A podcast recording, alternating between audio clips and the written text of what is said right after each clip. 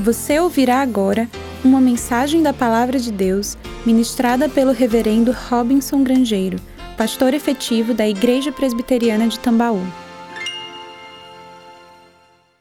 Queridos, hoje nós encerramos o nosso encontro de casais ali em Gravatá, Pernambuco, e tivemos alguns casais da nossa igreja, na verdade, a grande maioria, cerca de 40 casais estiveram lá, além de casais de outras igrejas, alguns inclusive conseguiram chegar a tempo mesmo cansados, nós encerramos a programação um pouco depois de meio-dia, desculpe, e aí saímos de lá para cá. O trânsito não estava fácil, mas conseguimos chegar. Outros, infelizmente, não conseguiram chegar e foi uma benção. Tenho certeza que todos os casais que estiveram lá foram profundamente abençoados por aquele encontro que teve como tema check-up um check-up no casamento. E foi tão importante aquilo que a gente ouviu e pelo qual Deus nos abençoou, que eu fico muito feliz que muitos tenham aproveitado. Se você não teve a oportunidade de ir, fique atento, nós vamos realizar outros e eu gostaria muito que você participasse. Eu gostaria de convidar você para me acompanhar no último capítulo do, é, do, é, do livro de, de Atos dos Apóstolos e a última exposição dessa longa jornada que nós estamos fazendo no livro de Atos dos Apóstolos, capítulo 28. No próximo domingo eu continuarei pregando em Atos, mas o texto será em Atos 29. E se você olhar na sua Bíblia e só tiver 28 capítulos, a sua Bíblia não está errada. Você vai ter que vir domingo que vem para saber que Atos 29 é esse que o pastor inventou é, e que vai pregar no próximo domingo. Por hora, nós vamos encerrar essa exposição, que começamos há mais de um ano, quando colocamos diante de Deus o propósito de abençoar a igreja sobre esse tema: edificarei a minha igreja. Que Deus tem para falar sobre o propósito dele, quando diz aos seus apóstolos, lá em Mateus capítulo 16, eu edificarei a minha igreja e as portas do inferno não prevalecerão contra ela. O que significa isso? Nada melhor do que olhar como aconteceu. E como aconteceu está descrito no livro de Atos dos Apóstolos. Então, algumas vezes um capítulo inteiro, outras vezes uma porção de um capítulo foi ministrado e exposto aos irmãos nas, nos últimos 12 meses, praticamente, e nós estamos chegando à nossa jornada final, que tem como título Paulo, enfim, chega a Roma. E você vai entender por que o enfim chega a Roma. Por que o enfim nessa frase? Abra comigo então em Atos capítulo 28, a partir do verso 1. Diz assim: Uma vez em terra, verificamos que a ilha onde o navio parou, está descrito nos versículos anteriores, se chamava Ilha de Malta, ainda hoje é assim chamada. Os bárbaros trataram-nos com singular humanidade, porque acendendo uma fogueira, acolheram-nos a todos por causa da chuva que caía e por causa do frio. Lembre, era inverno, final do inverno. Tendo Paulo ajuntado e atirado à fogueira um feixe de gravetes, uma víbora, uma serpente, fugindo do calor, prendeu-se-lhe na sua mão. E quando os bárbaros viram a víbora pendente da mão de Paulo, disseram uns aos outros: Certamente este homem é um assassino, porque, salvo do mar, a justiça não o deixa viver. Porém, ele, sacudindo o réptil no fogo, não sofreu mal nenhum. Mas eles esperavam que ele, de repente, viesse a inchar ou cair de morto. Mas depois de muito esperar, vendo que nenhum mal lhe sucedera, mudando de parecer, parecer diziam ser ele não mais um assassino, mas um Deus. Perto daquele lugar havia um sítio pertencente a um homem, ao homem principal da ilha chamado Públio, que nos hospedou e nos recebeu de maneira muito benigna por três dias. E aconteceu, em dado momento, achar-se ele enfermo de uma desinteria, ardendo em febre, aquele pai daquele homem público, Públio. E Paulo foi visitá-lo e orando impôs-se as mãos sobre eles e o curou. E à vista deste acontecimento, os demais enfermos da ilha vieram e foram curados, os quais nos distinguiram com muitas honrarias, e tendo nós de prosseguir viagem, nos puseram a bordo tudo o que era necessário até a viagem de Roma. Ao final de três meses, embarcamos naquele navio alexandrino que invernara na ilha e tinha por emblema Dióscuros. E tocando em Siracusa, ficamos ali três dias, de onde, bordejando ali a margem daquela ilha, chegamos a Régio. E no dia seguinte, tendo soprado vento sul, em dois dias chegamos a Puteoli, onde achamos alguns irmãos que nos rogaram ficássemos com eles sete dias, e foi assim que nos dirigimos dali para Roma. E tendo ali os irmãos ouvido notícias nossas, vieram de Roma ao nosso encontro, até chegar à praça de Ápio e às Três Vendas, que eram locais próximos da periferia de Roma. E vendo-os Paulo, dando graças por isso a Deus, ele sentiu-se mais animado. E uma vez em Roma, foi permitido a Paulo morar por sua conta, tendo em sua companhia o soldado que o guardava, numa, numa chamada prisão domiciliar. Três dias depois que ele havia chegado, ele convocou os principais dos judeus ali, daquela cidade, capital do império, e quando se reuniram, ele proferiu as seguintes palavras para eles: Varões e irmãos, Nada havendo feito contra o povo ou contra os nossos costumes paternos, contudo eu vim preso desde Jerusalém, entregue nas mãos dos romanos, os quais, havendo-me interrogado, quiseram soltar-me sob a preliminar de não haver em mim nenhum crime passível de morte.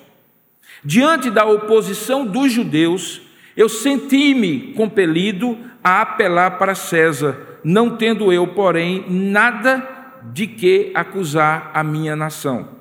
Foi por isso que eu vos chamei para ver vocês e falar com vocês, porque é pela esperança de Israel que eu estou preso com esta cadeia. Então eles disseram: Nós não recebemos da Judéia, onde, onde estava Jerusalém, nenhuma carta que te dissesse respeito e também não veio dali nenhum irmão que nos anunciasse ou dissesse de ti qualquer mal. Contudo, gostaríamos de ouvir o que pensas, porque na verdade é corrente, é comum se ouvir a respeito desta seita, e eles se referiam ao cristianismo, que por toda parte ela é impugnada, ela é rejeitada.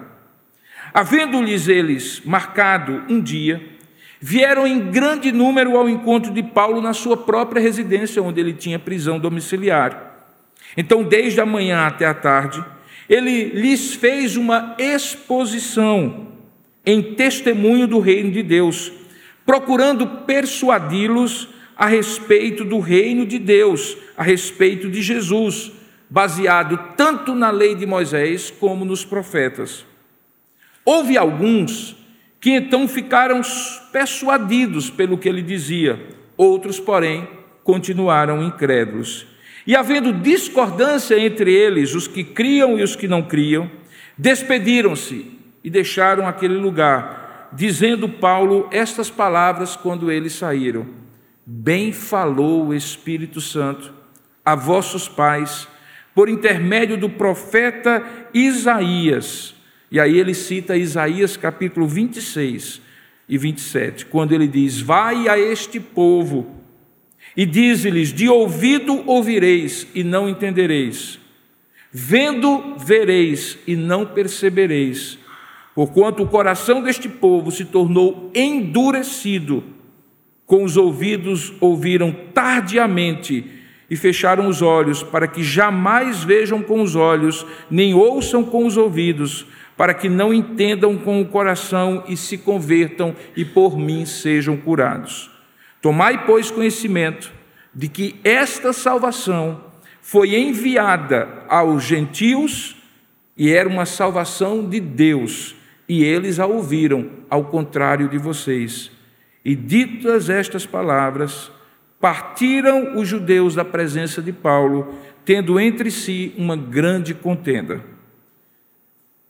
Todo o livro de Atos se encerra nesses últimos dois versículos que eu vou ler agora. Por dois anos, permaneceu Paulo na sua própria casa, que alugara e pagara com os recursos que recebera das igrejas, onde ele recebia todos os que o procuravam embora em prisão domiciliar. E o que ele fazia? Pregava o reino de Deus e com toda a intrepidez, sem impedimento algum, ensinava as coisas referentes ao Senhor Jesus Cristo.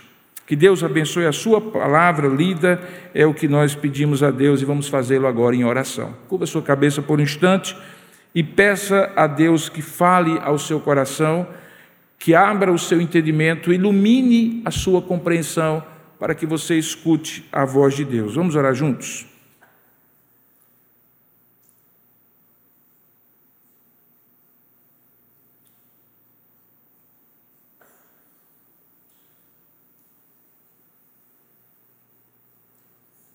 Senhor, nosso Deus e Pai, diante da tua palavra lida, que como sempre oramos, ela é suficiente em si mesma para falar ao nosso coração, nós pedimos humildemente que o teu Espírito abra o nosso entendimento e nos permita ouvir a tua voz. Ó Deus, ela foi inspirada pelo teu Espírito e é a tua vontade que nós entendamos a tua palavra como uma carta de amor de um pai para com seus filhos, para que eles sejam instruídos, aprendam o Evangelho, o teu reino e possam viver de acordo com a fé em Jesus Cristo. Por isso, Pai, eu te peço humildemente que me use nessa hora como instrumento nas tuas mãos, porque eu serei só tua boca para este povo e tu mesmo falarás conforme a exposição da tua palavra. É esta nossa convicção e o nosso pedido, em nome e para a glória do Senhor Jesus. Amém e amém. Queridos, naquilo que eu preciso saber e que vale para todo filho e toda filha de Deus, a vontade de Deus é explícita e pode facilmente ser compreendida. Vou repetir. Naquilo que eu e você, todos os filhos de Deus, precisam conhecer da vontade de Deus, ela é explicitamente revelada e todos podem conhecer. Não existe absolutamente nada que seja um princípio de Deus que mostre a vontade dele para qualquer área da minha vida e da sua vida, que Deus me deixe e deixe você absolutamente ignorante. Ele tem princípios, ordenanças, leis, testemunhos. A palavra dele é lâmpada para os nossos pés e luz para o nosso caminho. Nenhum de nós pode alegar, por exemplo, para ficar apenas em um exemplo, que Deus não determinou que a salvação fosse exclusivamente por Jesus Cristo, baseado na graça e absolvida por nós pela fé, que é dom de Deus que Ele concede para que possamos crer na pregação do Evangelho. Isto é claramente um princípio e uma verdade de Deus que qualquer pessoa, seja um doutor em teologia, ou seja um homem simples do campo, pode compreender e Deus quer que ele compreenda como vontade dele. Deus não quer que exista qualquer outro Salvador, Deus não quer que exista qualquer outro meio de salvação. Deus não quer que exista uma salvação baseada no mérito ou nas nossas boas obras. Esse exemplo é um exemplo de uma vontade explícita, prescritiva, geral, universal para todos os seres humanos. Só Jesus Cristo salva poderia resumir essa verdade, não há dúvida sobre ela. No entanto, quando a verdade de Deus ou a vontade de Deus precisa ser aplicada à vida particular de cada um de nós, naquilo que é só nosso, naquilo que é particular de nós, que é privativo, que tem a ver com a vontade prescritiva de Deus para Fulano e não para Cicrano, essa vontade ela vai se desenrolando à medida em que nós, ouvindo esta manifestação da vontade de Deus, vamos confiando e seguimos a direção que Ele nos dá. E aí eu vou dar um outro exemplo. É vontade de Deus, no primeiro sentido, que o Evangelho seja pregado a toda criatura. Todos nós somos pregadores do Evangelho. Todos nós somos missionários, todos nós somos testemunhas. Nesse livro de Atos mesmo, lembre, o núcleo dele é: E sereis minhas testemunhas quando descer sobre vós o Espírito Santo, e sereis essas testemunhas tanto em Jerusalém, como em toda a Judéia, Samaria e até os confins da terra, para todos os povos, línguas, tribos e nações. Mas quando foi ficando claro para Paulo, especificamente para Paulo, que isso implicava que ele deveria pregar o evangelho para os gentios, foi um ato de fé, quando lá em Atos 13, o Espírito Santo, enquanto ele pastoreava aquela igreja em Antioquia, junto com outros irmãos em orações e jejuns, disseram, ouviram Deus dizer: Separai-me agora Paulo e Barnabé para a obra específica que eu tenho para com eles. E a obra específica que ele tinha para Paulo e Barnabé era que eles fossem instrumentos de Deus para pregar o evangelho aos gentios, aos que não eram judeus.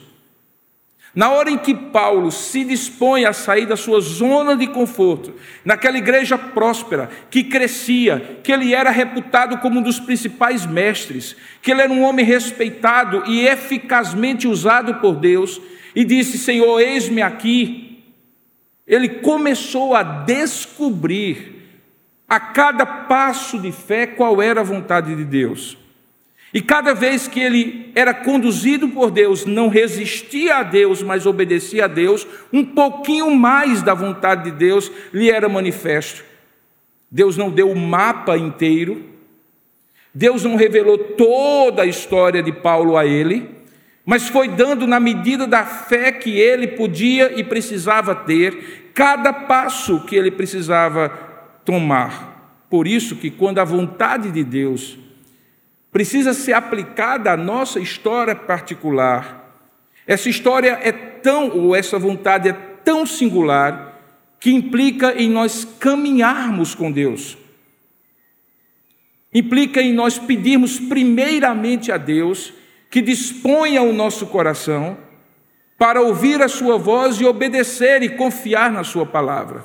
E à medida em que nós ouvimos a Sua voz e confiamos e obedecemos, Ele vai manifestando um pouco mais, um pouco mais, um pouco mais e assim por diante. Nós estamos chegando no final da vida de Paulo. Nós tínhamos, nas duas últimas exposições, acompanhado Paulo desde que ele saiu de Cesareia Marítima num navio com destino a Roma. Roma seria, como de fato foi, o seu destino final. Digamos que seria a última parte da vontade de Deus para Paulo. Mas quando nós vamos olhando para a história de Paulo, nós vamos descobrindo que Paulo, aos pouquinhos, vai tendo ciência de que era propósito de Deus que ele chegasse a Roma. Isso foi um caminhar de Paulo com ele. Por exemplo, quando ele estava ainda terminando a terceira viagem missionária, ele está na Grécia, numa região de Corinto, na região da Caia, perto da Macedônia, uma das mais pobres do Império Romano, quando aquelas igrejas condoídas com a situação de Jerusalém, levantam uma oferta para ajudar aqueles irmãos que passavam fome ali em Jerusalém. E eles recolhem aquela oferta e oferecem para que Paulo, no retorno da sua terceira viagem missionária, chegando em Jerusalém, fosse portador daquela oferta.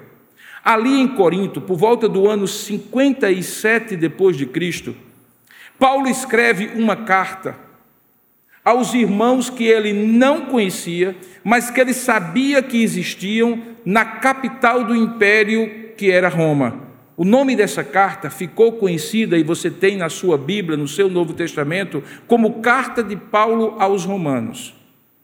A carta de Paulo aos Romanos é muito curiosa, porque é um tratado de teologia. E quando nós lemos a carta de Paulo aos Romanos, nós imaginamos que Paulo tinha como propósito escrever uma teologia sistemática, um tratado de teologia. Porque lá você vai encontrar as principais doutrinas da graça: a depravação total, a escolha de Deus, a eleição de Deus. Lá você vai encontrar a justificação pela fé, a santificação pelo Espírito. Lá você vai encontrar praticamente um compêndio de teologia. Mas no final daquela carta, Paulo enfim revela o que ele realmente estava querendo ao escrever aquela carta. Ele estava querendo que quando ele chegasse a Roma, como assim? Ele tinha pretensão de ir a Roma? Deus já tinha manifestado a ele que ele iria a Roma? Provavelmente sim. E por isso ele diz: Irmãos, eu pretendo, passando aí por Roma, já apresentar por esta carta o evangelho que eu creio e que eu recebi por revelação do próprio Jesus Cristo e que eu tenho pregado por todos os gentios, para que vocês conheçam qual é a mensagem que, na verdade, eu quero levar até as fronteiras do império, e ele cita a Espanha. E ele diz: O que eu quero é que já de cara vocês vão lendo essa carta, conhecendo o que é o Evangelho, o Evangelho do qual eu não me envergonho, porque é o poder de Deus para a salvação de todo aquele que crê, primeiro do judeu e também do gentio. E quando eu passar por aí, eu possa compartilhar, receber e dar dons e bênçãos uns para com os outros e receber de vocês o apoio, provavelmente financeiro, para que eu chegue até a Espanha. Essa é a primeira menção que a gente encontra no livro de Atos, de que passou pela cabeça de Paulo, provavelmente pela indução do Espírito Santo, que ele iria chegar a Roma. A partir dali, ele sai da Grécia e chega para encontrar os irmãos presbíteros da igreja de Éfeso, está em Atos capítulo 20. Ele os convida para sair de Éfeso, chegar ao porto de Mileto. E em Mileto ele diz, entre outras coisas, que eles não lhe veriam mais o rosto. Eles choram. Paulo faz um discurso de despedida e diz assim: A única coisa que eu tenho por certo é o que tem me acontecido até agora, é que de cidade em cidade eu tenho pregado o evangelho e sido perseguido por causa disso. Mas eu tenho que ir. E Paulo chega em Jerusalém. Quando chega em Jerusalém, os inimigos que o acompanhavam por onde quer que ele andasse, fazem aquela acusação que ele pregava contra a lei de Moisés e contra o templo de Jerusalém. Ele passa por aquela prisão e você viu nas últimas exposições os momentos em que Paulo teve que defender a sua fé, ora diante do sinédrio, ora diante das autoridades romanas, até que ele chega, enfim, em Cesareia de Marítima, e ali, no último tribunal que ele é submetido, quando ele percebe, como ele descreveu aqui nesse texto, de que ele não teria um julgamento justo, ele então diz: Eu apelo para César. E quando ele diz: Eu apelo para César, Paulo estava selando o seu destino, que na verdade já estava prescrito e predeterminado por Deus. Tanto é que quando o rei Agripa depois o ouve, diz assim: Se esse homem não tivesse apelado para César, ele já poderia ser solto, porque eu não vi nada que o condenasse. Mas ele havia apelado para César, para cumprir um propósito de Deus e para chegar ao seu ponto final. E por que, que eu estou fazendo essa longa descrição? Para que você entenda que, mesmo um homem de Deus como Paulo, foi descobrindo, desenrolando a vontade de Deus prescritiva, singular, única, particular que Deus tinha para ele aos poucos. Na medida em que ele abria o coração para que Deus o levasse a todos os gentios, naturalmente ele foi descobrindo que era estratégico, era importante, era fundamental que depois de passar pelas grandes cidades do império, ele estivesse também na capital do império, para testemunhar diante do próprio César. Fazia parte do contexto geral da vontade de Deus. Mas Paulo foi descobrindo que isso implicava estar em Roma na medida em que ele foi descobrindo, confiando e obedecendo à vontade de Deus. Isso não é diferente em relação a você. E aqui eu vou contar uma coisa muito particular. Quando Deus me chamou para o ministério, eu tinha cerca de 16 anos de idade, um pouco menos, um pouco mais de 16 anos de idade.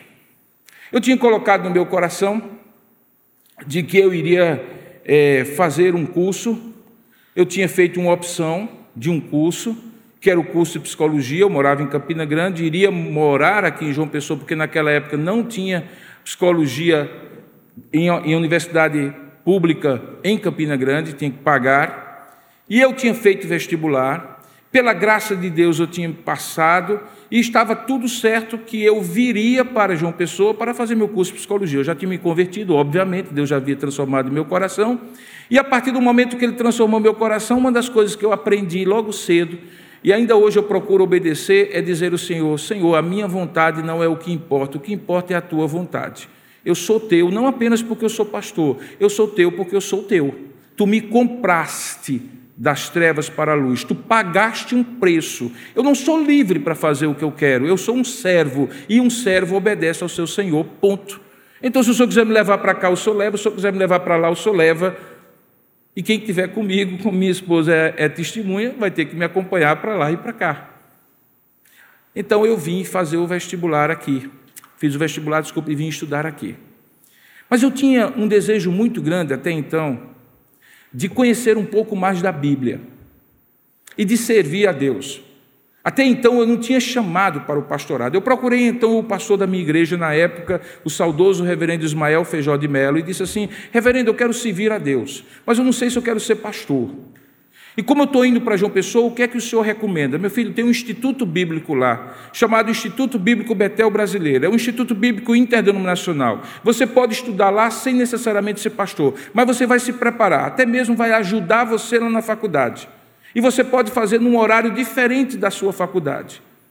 E então, eu não tinha dinheiro para vir, eu não sabia como viria, mas o conselho da minha igreja, que também não estava preparado para mandar um seminarista, Deus levantou três irmãos, dois presbíteros e uma irmã da igreja para pagar meu instituto bíblico no primeiro ano. E então eu vim fazer o instituto bíblico ao mesmo tempo que fazia o curso de psicologia. Eu me recordo que à medida em que eu fui estudando a Bíblia naquele primeiro ano, a minha grande inquietação, Senhor, me diz a tua vontade logo, eu não quero perder tempo. Eu não quero errar o caminho, eu não quero tirar um acordo para aquele lado e de repente eu podendo já ir direto. E eu me recordo que Deus falava claramente: confia que eu vou manifestando a tua vontade na sua vida. Confia. Se eu mandar você fazer isso hoje, faça. Não se preocupe do que é que eu vou mandar fazer na semana que vem. Viva de fé em fé. Confie que Deus está conduzindo a sua vida ponto a ponto que se eu tivesse que lhe dar um mapa, você não ia depender de mim, você só ia ler o mapa. Eu não dou um mapa, eu dou uma direção. Você vai descobrindo no mapa à medida que você confia e Deus vai manifestando a vontade dele. E foi isso que aconteceu. Depois de três anos no Instituto Bíblico, a essa altura Deus já foi provendo e eu fui fazendo o curso de psicologia e ao mesmo tempo o Instituto Bíblico. Deus me deu uma convicção muito clara que Ele estava me chamando para ser pastor presbiteriano. Eu continuava presbiteriano, mas eu estudava no Instituto Bíblico, eu poderia ser missionário, por exemplo. Eu tive inclusive propostas naquela época de ser missionário, de fazer uma pós-graduação fora do país, desde que eu voltasse para o Instituto Bíblico como professor daquele Instituto Bíblico. O que era muito tentador para um jovem de 17, 19 anos, quando eu terminei ali o Instituto Bíblico. Mas Deus falou ao meu coração que eu deveria ser pastor presbiteriano. Eu volto para o meu conselho e digo assim: eu acho que eu errei. Eu acho que eu errei a vontade de Deus. Deus quer que eu seja pastor presbiteriano. E meu pastor, de maneira muito sábia, disse: não. Deus estava ali preparando. Esse tempo não foi tempo perdido. Esse tempo foi tempo em que você amadureceu espiritualmente, em que você criou disciplinas espirituais. Você não sabe como é no seminário. No seminário você tem mais liberdade de fazer os seus horários. No Instituto Bíblico você tinha que acordar de 5 horas, orar pelos seus intercessores até 5 e meia. De 5 e meia até 6 horas você tinha que fazer a limpeza. E eu passei três anos lavando banheiro de homem. Depois você tem que fazer o seu momento devocional, fazer sua higiene pessoal, fazer o seu momento devocional. Depois de fazer o seu momento devocional, já tendo acordado desde 5 horas da manhã, por volta de 7 horas da manhã, você então vai tomar seu café e vai estudar a Bíblia. E depois do almoço, com vontade de dormir, você vai ter banca de estudo, e você vai tarefa, e você vai ter. E só então você vai poder sair para fazer seu curso. Se você tivesse ido direto para o seminário, você não teria essa disciplina. Você era um menino de 16 anos, você não tinha disciplina. Você aprendeu a ser disciplinado no Instituto Bíblico. E aí eu disse: ótimo, então já que eu fiz três anos, o curso do seminário é quatro, eu vou lá para Recife, no curso do seminário, e vou, vou precisar somente completar um ano. E então eu chego lá para conversar com o reitor, na época, o reverendo Francisco Leonardo Chiquinho, um holandês muito severo, com cara de rabino judaico, mas um homem piedoso, um homem de Deus, disse assim: Meu filho, você tem namorado? Eu namorava já com Cefra. E eu disse: Sim. Você pretende casar? Eu disse: Sim. Mas agora, agora? Eu disse: Não. Aí ele disse: Então não tem problema, você pode ficar mais quatro anos aqui. Se não é para agora, não tem problema, você fica mais quatro anos. E aí eu tinha feito três com mais quatro, sete. E se eu fosse contar desde então as histórias como eu tive que, assim como o apóstolo Paulo, guardadas as devidas proporções, confiar que passo a passo Deus ia manifestando a sua vontade, que Ele não ia entregar o mapa inteiro, que Ele queria que eu confiasse a cada momento e Ele iria mostrando, ainda hoje é assim. Se você me perguntar o que é que eu, Deus tem para mim no ano que vem, no mês que vem, na semana que vem, e não é porque eu sou irresponsável, indisciplinado e desorganizado, não, eu até faço os meus planos. Mas Deus tem autoridade para mudar.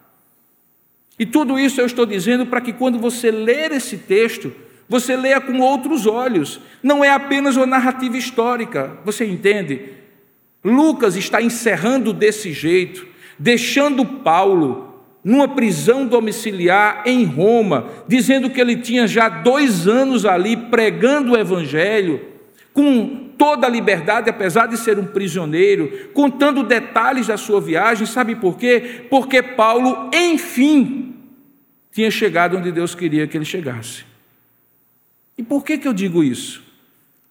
Você vai descobrir. Abre em Atos capítulo 9 versículo 15 e 16. E você vai entender que Deus já tinha dito isso para Paulo.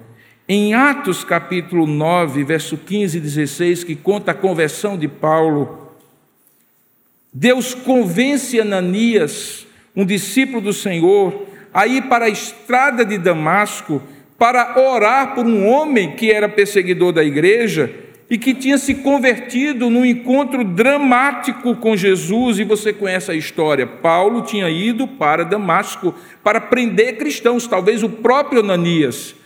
Deus o encontra no meu caminho, ele fica cego com aquela luz maravilhosa e aquela voz que dizia: Paulo, Saulo, Saulo, por que me persegues? Enquanto Deus fazia isso com Saulo no caminho de Damasco, Deus convencia Ananias em Damasco que ele deveria sair dali e correr o risco de encontrar com um perseguidor da igreja que tinha se convertido, e era a única coisa que Ananias saía, sabia. E aí Deus diz isso para ele, verso 15: Vai, porque este é para mim, referindo-se a Saulo, um instrumento escolhido para levar o meu nome perante quem? Gentios. E isso Paulo sabia, ele tinha sido apóstolo aos gentios. Perante reis. E ele tinha acabado de falar ao rei Agripa e a outros grandes homens cheios de poder e autoridade nas suas três viagens missionárias. Mas quem era o principal rei daquela época? Não era outro senão o imperador César.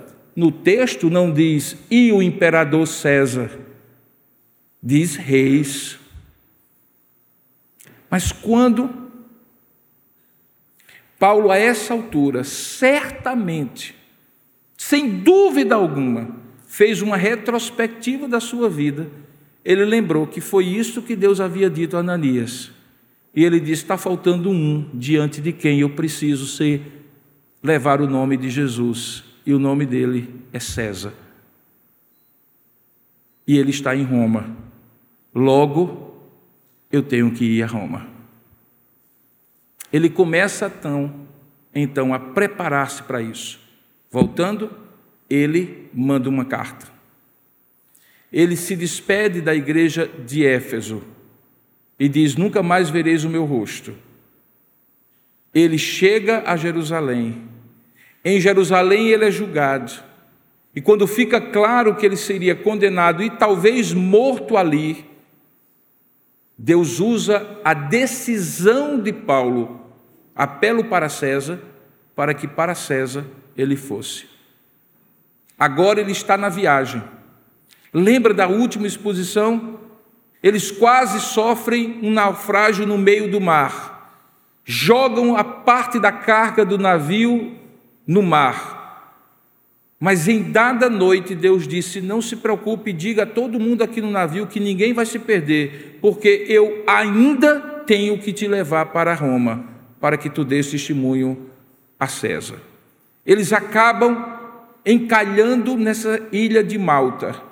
E aquilo que eu acabei de ler para você é mais do mesmo. Se você olhar direitinho, quando Paulo sai na primeira viagem missionária, ele chega numa ilha e na ilha ele opera um grande milagre e a grande população se converte. Aqui, no último milagre descrito feito por Paulo, é exatamente o mesmo do primeiro que é descrito que ele fez. Uma narrativa perfeita, não criada por homem, inspirada por Deus, para mostrar que o começo e o fim é mais do mesmo. Ele se apresenta e faz a última das suas defesas acerca do Evangelho. E ele chega a Roma. E lá em Roma, voltando ao texto de Atos capítulo 9, verso 15, o que é que ele faz? Ele testemunha perante os reis, mas aí você vê, no texto que eu li, os homens judeus de Roma que tinham recebido a sua carta escrita no ano 57, vindo ouvir o Evangelho, e diz o texto que ele também manifesta o nome de Jesus perante os filhos de Israel, que eram aqueles judeus. Então toda a história de Atos 9 em diante é para cumprir isso aí, na vida de Paulo. Um dia, queridos, você vai olhar para trás Talvez você esteja em Roma, talvez não. Talvez você esteja perante César, talvez não. Talvez a sua história seja completamente diferente, mas numa coisa, ela será completamente semelhante à de Paulo. Você olhará para trás e dirá assim: agora eu entendi. Por que, é que Deus me levou para tal lugar? Porque Deus me trouxe para tal lugar. Porque eu estive diante de tal pessoa porque eu tive que passar por isso, por isso e por isso. Porque Deus me preparou assim e assado, porque Deus não deixou que eu fosse naquela direção, mas me fez ir naquela outra. Sabe por quê? Porque assim como Paulo, enfim, ao final da sua vida, você terá cumprido todo o propósito que Deus tem para você. Quer você se torne colaborador desse propósito ou precise ser quebrado por Deus para que na sua teimosia você não se rebele a esse propósito. Porque todas as coisas vão cooperar para o bem daqueles que amam a Deus e que se, são chamados segundo o seu propósito. Agora, se eu fosse você,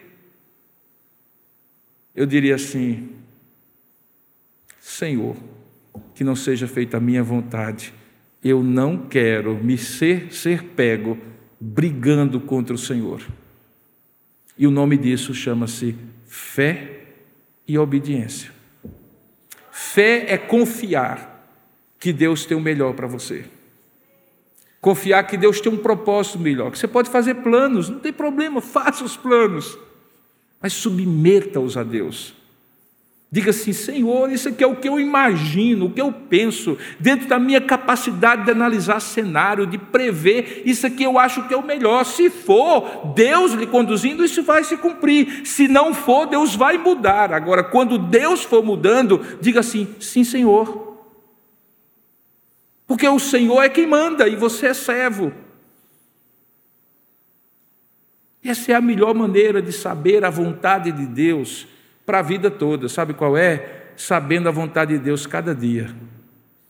A gente fica agoniado em saber a vontade de Deus lá na frente. A gente deveria se preocupar em saber a vontade de Deus agora, no hoje, no que eu vou fazer amanhã, segunda-feira, quando eu faço uma agenda e um propósito, e faço planos, e tenho apontamentos e compromissos, e em tudo isso eu quero cumprir a vontade de Deus. E aí eu planejo e digo: Senhor, se for da tua vontade, nessa segunda eu vou fazer isso, isso e isso, mas não seja a minha vontade, mas a tua.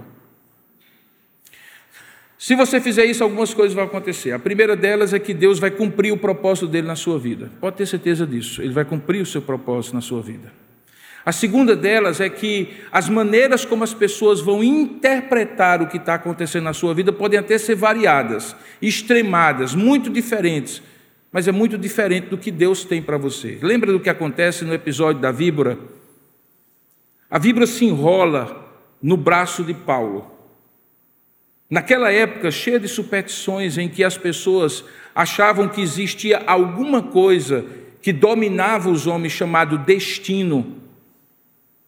Então, um homem que tinha saído de um naufrágio, que tinha quase morrido no mar e que o destino tinha livrado ele, a ponto dele, no, ao lado de uma fogueira, uma víbora enrolar-se, a conclusão primeira que eles fizeram foi: esse homem é um assassino.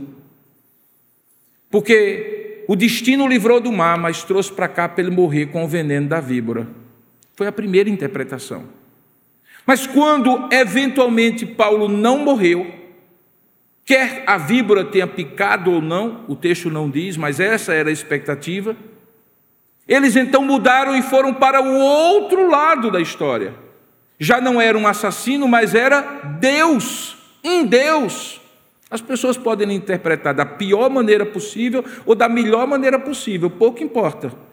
Você nem vai ser o pior que eles pensam, nem o melhor que eles imaginam. Você vai ser apenas o homem que está cumprindo o propósito de Deus e que veio a calhar naquela praia do, da ilha de Malta receber um livramento de Deus e, por intermédio daquele livramento, abrir-se oportunidades. Por quê? Porque o importa não é o que as pessoas pensam de você, é o propósito que Deus tem para você. A víbora foi apenas o pretexto que Deus usou para que, diante daquele milagre de Paulo não ter sido morto por aquela víbora, aquela cidade inteira vir para ouvir Paulo pregando o Evangelho, porque o que importava era que Paulo pregasse o Evangelho. Ah, irmão, sabe por que o que importava era que Paulo pregasse o Evangelho? Porque ele já havia dito quando se despediu dos presbíteros em Éfeso: Eu em nada tenho a minha vida preciosa para mim mesmo, contanto que eu complete a carreira e cumpra o ministério de pregar o Evangelho de Jesus Cristo. Para alguém que é desprendido nesse nível, se precisasse morrer com o veneno da víbora, desde que aquilo glorificasse a Deus e permitisse que o evangelho fosse pregado para Paulo, estava ok. Mas Deus não queria isso. E usou a víbora como instrumento para que Paulo pregasse o evangelho. Depois você vai perceber que Paulo também tem uma oportunidade única quando aquele homem, o mais importante da ilha, Públio, o recebe na sua casa por três dias, e naquele interregno, enquanto a família estava ali hospedando e ouvindo certamente o Evangelho, o pai de Públio tem uma infecção intestinal e, ardendo em febre, se esvai numa desinteria, e Paulo vai então visitá-lo e, orando por ele, impõe as mãos, veja aí o verso 8, e o cura. E curando, isso produz um alvoroço ainda maior na ilha, e muitos vão acorrer a Paulo e ouvir o evangelho, mas há um detalhe que na gratidão deles diz o último trecho do versículo 10, que eles antes deles prosseguirem a viagem, colocaram a bordo do navio tudo o que eles precisariam para chegar até Roma. O que é que eu aprendo com isso? É que quando você está cumprindo a vontade de Deus, não lhe faltará provisão, mesmo que seja pelos meios e fontes mais inesperados. Saiba disso. Queridos, com muita alegria eu posso dizer, são 35 anos de pastorado. Graças a Deus, nunca faltou pão sobre a minha mesa. E eu nunca precisei pedir a nenhum conselho, eu tenho alguns presbíteros que podem ser testemunhas aqui nesse momento, aumento de salário porque o dinheiro não estava dando. Sempre foi um reconhecimento da igreja que me deu imensamente mais do que eu imaginava. Por 35 anos, Deus não lhe faltará na provisão, desde que você esteja no centro da vontade de Deus que você vai aprendendo a discernir dia após dia e cumprindo com confiança o propósito de Deus. Saiba disso. Até da mão de um ímpio, Deus pode lhe dar a provisão. A viagem continua do verso 11 até o verso 15, e Paulo então chega enfim em Roma. E aí conta-se que em Roma, Paulo recebe um privilégio. Não se sabe, os historiadores não conseguem definir por que, que Paulo passou tanto tempo numa prisão domiciliar. Ele estava na capital do império, poderia ser julgado imediatamente por César, mas ele passa ali vários meses, o texto diz que chega a ter três anos, desculpe, dois anos que ele permanece ali na sua própria casa. E naqueles dois anos, porque o César não o julgou, Paulo teve liberdade para pregar o evangelho a todos que o procuraram. Não foi um mês, nem dois, foram dois anos. Deixa eu lhe dizer outra coisa: quando você está cumprindo a vontade de Deus, o tempo é relativo. O que para você já deveria ter acontecido, para Deus, ainda precisa acontecer algumas coisas para que aconteça o que é preciso acontecer. Não se avexe, não acelere, não reclame, não se inquiete. Eu fico imaginando que Paulo, por conta de toda essa consciência, embora estivesse preso, entendeu que ele, se preciso fosse, ficaria quase a vida toda, o restante da sua vida, ele já era um homem idoso naquela época, se isso fosse glorificar o nome de Deus e dar oportunidade para ele pregar. O problema, portanto, não era quanto tempo ele ficaria ali, era que ele aproveitasse o tempo que ele estivesse ali para cumprir a vontade de Deus. Deixa eu lhe dizer uma coisa: às vezes a gente fica esperando que Deus faça alguma coisa para a gente fazer a vontade de Deus. E aí a gente não percebe que enquanto Deus não está fazendo aquilo que a gente está esperando, já é hora da gente estar fazendo o que a gente deveria estar fazendo. Em outras palavras, se Paulo ficasse esperando ser julgado por César, para então, já que eu vim para pregar o evangelho a César, só quando eu estiver diante de César é que eu vou pregar o evangelho, Paulo teria ficado dois anos sem fazer nada. Mas enquanto César não ouvia, outros ouviam. Há um princípio claro, irmãos. Aqui, a gente tem que fazer o que Deus dá oportunidade de fazer, onde a gente está, da maneira como a gente está, até que na expectativa da gente aconteça aquilo que a gente espera que aconteça. E se não acontecer, você não perdeu tempo. E se acontecer, você também não perdeu tempo.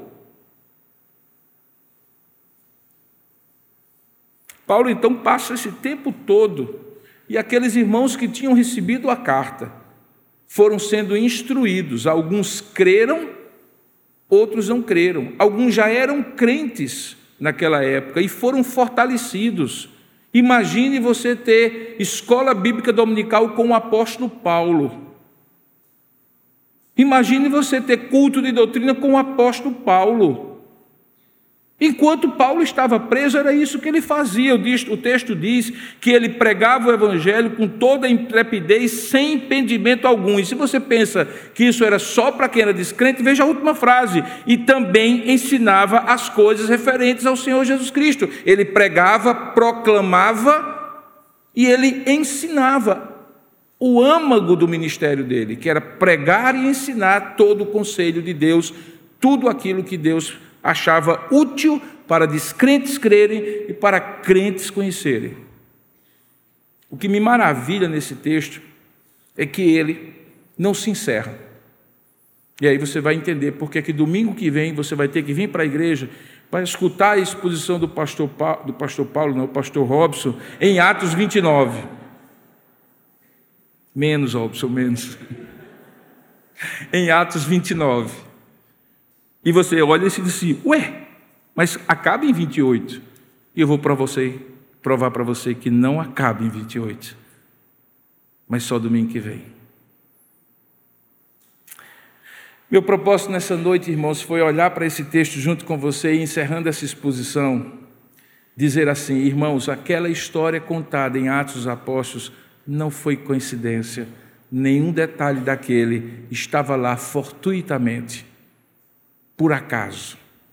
Essa é a história de como Deus edificou a sua igreja e as portas do inferno não prevaleceram no primeiro século sobre essa igreja. Talvez domingo você vai escutar como a igreja do século 21, em pleno 2022 no Brasil, precisa fazer a mesma coisa para que as portas do inferno não prevaleçam contra ela mas aí só domingo que vem. Vamos ficar de pé nesse momento e orar pedindo a Deus que aplique a Sua palavra que foi ministrada ao seu coração. Ah, Deixe-me dizer só duas coisinhas rápidas enquanto você se levanta, que você não deve deixar passar na sua cabeça. Pastor, mas isso só foi com o apóstolo Paulo. Não foi descrito como foi com o apóstolo Paulo para servir de modelo, como pode ser com você, mesmo que você esteja longe do quilate espiritual do apóstolo Paulo, como eu estou. Se você é servo de Deus, o que se aplica a Paulo se aplica a você. Naquilo que é comum a Paulo, é comum a você. E naquilo que é único para Paulo, Deus aplicará você de maneira única na história que ele tem com você. E a segunda coisa que eu gostaria de dizer para você é que não espere, como Paulo não esperou, para quando eu conhecer tudo, eu fazer a vontade de Deus. Não espere. O que você sabe que é vontade de Deus para você já é suficiente para você ter muito trabalho já na sua vida para a glória de Deus. Para você praticar muito para a glória de Deus. Não espere conhecer muito. Pratique muito, mesmo o pouco que você sabe. Porque nós somos discípulos não porque conhecemos muito, mas porque edificamos a nossa casa sobre a rocha e praticamos aquilo que nós conhecemos. Porque mais abençoado é o homem que conhece pouco e pratica o que sabe, do que aquele homem que quer conhecer muito e nem pratica aquilo que já sabe. Então saia daqui dizendo: Senhor, eu quero viver essa realidade no meu contexto, igualzinho ao que o Senhor fez na vida de Paulo. Vamos orar juntos? Ó oh Deus amado e querido Pai, nós queremos, em nome do Senhor Jesus, pedir que, da mesma maneira como iniciamos rogando a iluminação do Teu Espírito, que possamos encerrar nesse momento rogando a aplicação do teu espírito ao coração de cada um que ouviu essa mensagem ou que vai eventualmente ouvir no futuro próximo. Que o Senhor guarde e proteja esta semente bendita da tua palavra que foi semeada nesta noite nos corações aqui e ela frutifique, dando a compreensão e a aplicação da tua palavra a cada um dos teus filhos. É assim que nós oramos e te agradecemos, em nome e para a glória do Senhor Jesus. Amém. Você encontrará mensagens como esta, além de outros conteúdos e informações, nos canais oficiais da Igreja Presbiteriana de Tambaú, no Facebook, Instagram e YouTube. Deus abençoe sua vida.